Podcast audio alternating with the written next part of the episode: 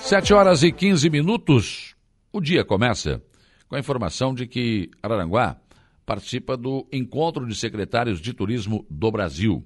Quem nos representa nesse encontro é o diretor de turismo Antenor da Silva, que está no BNT Mercosul, que reúne secretários de turismo de todo o Brasil. Esse evento está acontecendo concomitantemente em Balneário Camboriú, Camboriú e Itajaí. Começou ontem, hoje e vai até amanhã.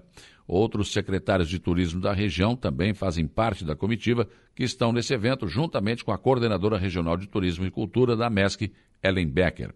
A BNT Mercosul reúne profissionais de turismo para a realização de negócios entre fornecedores e compradores do Brasil e da América do Sul, criando um cenário ideal para quem pretende divulgar destinos, fechar negócios e fazer contatos comerciais.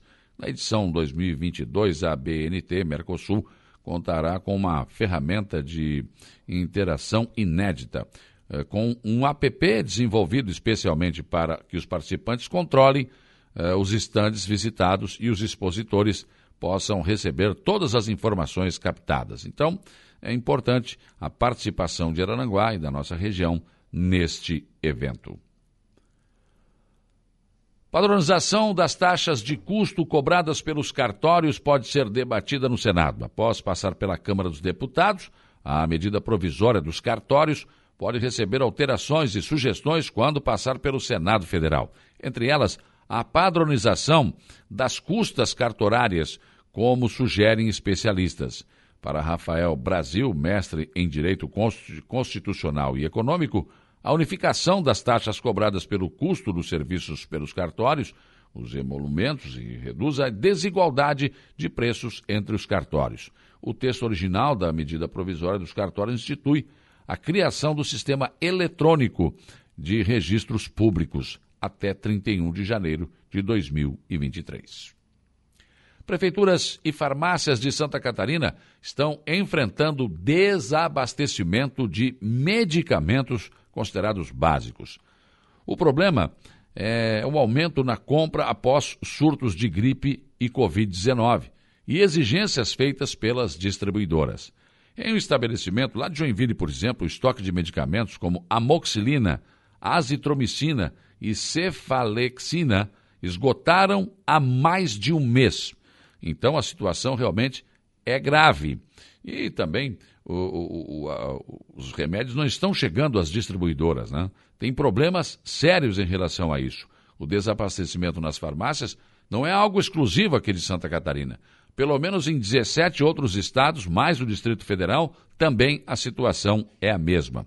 Atualmente, 95% dos medicamentos no Brasil depende de matéria-prima importada. Em razão do lockdown na China e a guerra na Ucrânia, esse fornecimento está afetado. Além disso, o setor ainda enfrenta outras dificuldades, já que os produtos em falta têm uma exigência de maior dedicação da indústria a esses produtos, o que reduziu a fabricação dos medicamentos. Pré-candidato ao governo do estado, Jean Loureiro, esteve ontem em Sombrio. Ele deixou a prefeitura de Florianópolis para concorrer pelo Partido União Brasil, recentemente formado. Uma das principais missões do candidato é se mostrar, é ser conhecido principalmente aqui no sul do estado, conforme afirmou ontem o pré-candidato a deputado estadual Márcio Búrigo, que também é ex-prefeito, ex-prefeito de Criciúma, e que acompanhou este encontro no Sombrio. Saiu ontem o resultado da licitação para a construção do calçadão à beira-mar no Balneário Rui do Silva. A empresa Fabisul, do Balneário Gaivota, venceu a licitação para uma das obras mais importantes dos últimos tempos no Arroio do Silva. O prefeito Evandro Scaini conseguiu, a duras penas, incluir a obra no plano mil do governo do estado.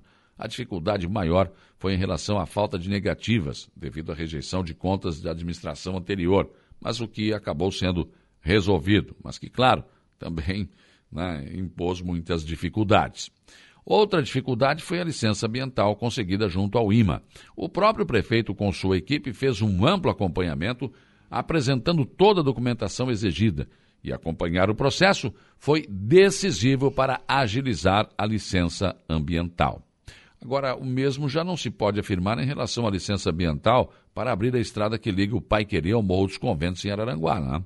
O pedido é anterior ao do Arroio do Silva, bem mais simples, mas até agora continua em compasso de espera. O prefeito César César está decidido em abrir esse caminho que está fechado há muitos anos, mas a licença não saiu. Ontem foi dia de movimentação e fiscalização à pesca no Morro dos Conventos. Helicóptero e viaturas do IBAM e Polícia Ambiental foram mobilizadas através de denúncia. E desta vez a denúncia não era vazia. E realmente havia irregularidades. Pesca em local proibido e falta de licenças com o material sendo apreendido.